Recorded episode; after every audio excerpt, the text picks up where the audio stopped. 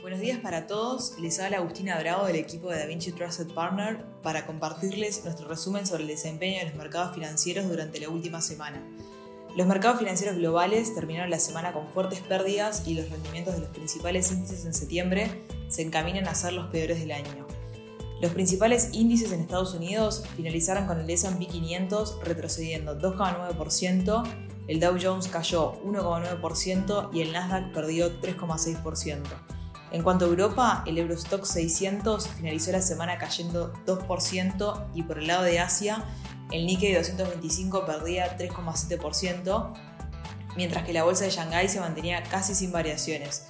La semana estuvo marcada por varios importantes acontecimientos económicos y decisiones de los bancos centrales.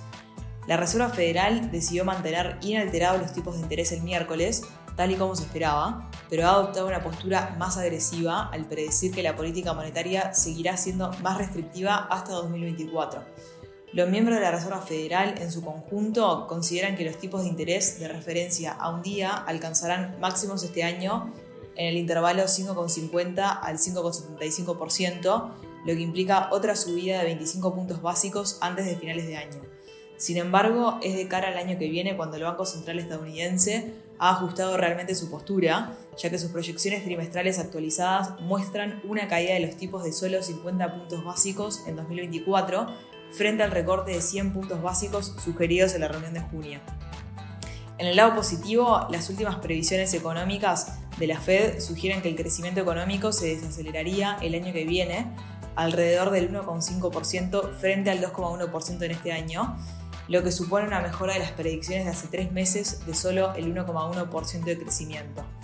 Por otro lado, los estrategas de Bank of America elevaron un 7% el precio objetivo a fin de año del S&P 500 hasta 4.600, citando señales alcistas de varios indicadores. Los estrategas han destacado la productividad, la eficiencia y la menor intensidad de mano de obra como algunos de los factores que impulsarán el sólido crecimiento económico. Afirmaron que el aumento de la productividad impulsado por la automatización y la inteligencia artificial también puede tener un impacto notable en los mercados de valores. En momentos de incertidumbre bursátil, los inversores vuelven a escuchar las opiniones de expertos para intentar reposicionar sus carteras. Uno de ellos es el economista Nuriel Rubini.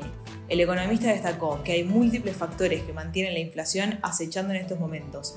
También dijo que la Fed tendrá que esperar mucho tiempo para llevarlo al 2%.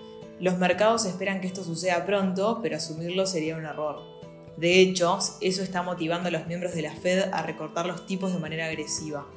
Rubini afirmó además que una recesión económica puede afectar a Estados Unidos en cualquier momento. A ello atribuyó la sucesiva aceleración de los tipos de interés. Según el economista, el aumento de los precios del petróleo está empeorando aún más la ya rígida economía. Como resultado, una situación de desaceleración económica se hace cada vez más inminente. Sin embargo, el lado positivo es que esta vez no será muy contundente. Afirmó que lo más probable es que Estados Unidos se enfrente a una recesión breve y superficial. Ahora bien, estas teorías aún no se han debatido. Aún así, están dejando claro que la economía no está mejorando particularmente en este momento. Entre las pocas razones, citó las cuestiones crediticias como una de ellas. Además de eso, mencionó los precios del petróleo, las condiciones financieras más estrictas y la reducción de la actividad económica. Por otro lado, el Banco de Japón ha decidido mantener sus tipos de interés de referencia a corto plazo en niveles negativos y afirma que continuará con su actual ritmo de compras de activos y controle la curva de rendimientos para estimular la economía. En un comunicado en el que anunciaba la decisión, el Banco de Japón reiteraba su promesa de mantener una política monetaria ultra relajada mientras sea necesario para mantener el objetivo de forma estable. Aunque esta decisión no ha sido ninguna sorpresa, esto ocurre tras las recientes declaraciones del gobernador Kazuo Ueda, en los que indica que el Banco Central estaba considerando la posibilidad de abandonar este régimen de tipos negativos tras el aumento de los salarios y la inflación. En cuanto a datos económicos, la inflación anual de los precios al consumo británico cayó inesperadamente al 6,7% en agosto, según mostraron los datos oficiales el miércoles, un día antes de que se espere que el Banco de Inglaterra vuelva a subir los tipos. Los economistas encuestados por Reuters habían pronosticado que el IPC subiría desde el 6,8% de julio al 7%, ya que un aumento de los precios del combustible y un incremento de un impuesto sobre las bebidas alcohólicas contribuyeron a elevar la tasa de inflación anual por primera vez desde febrero. El Banco de Inglaterra declaró el mes pasado que esperaba que la inflación aumentara en agosto hasta el 7,1%, antes de caer bruscamente hasta alrededor del 5% en octubre, lo que supondría más del doble de su objetivo del 2%. En otras noticias, el turismo continúa recuperando tras el fuerte golpe sufrido por la pandemia. La demanda de viajes al extranjero en China ha alcanzado su nivel más alto en dos años, con un 80% de encuestados, planeando viajar internacionalmente en los próximos 12 meses, según la conferencia ITV. La encuesta también revela que la mitad de los encuestados planea viajar con mayor frecuencia que antes. Se espera una recuperación significativa del sector en 2024 debido a esta tendencia. Los chinos muestran un mayor interés en viajar a Europa atribuido a la recuperación tras las restricciones de la pandemia.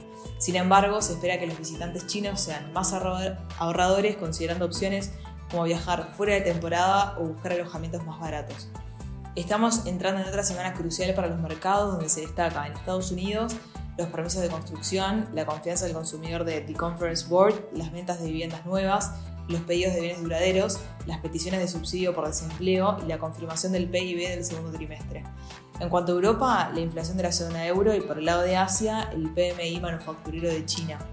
Hasta aquí llegamos con nuestro resumen semanal de noticias. Cualquier consulta o comentario adicional, no duden en contactarnos. Muchas gracias.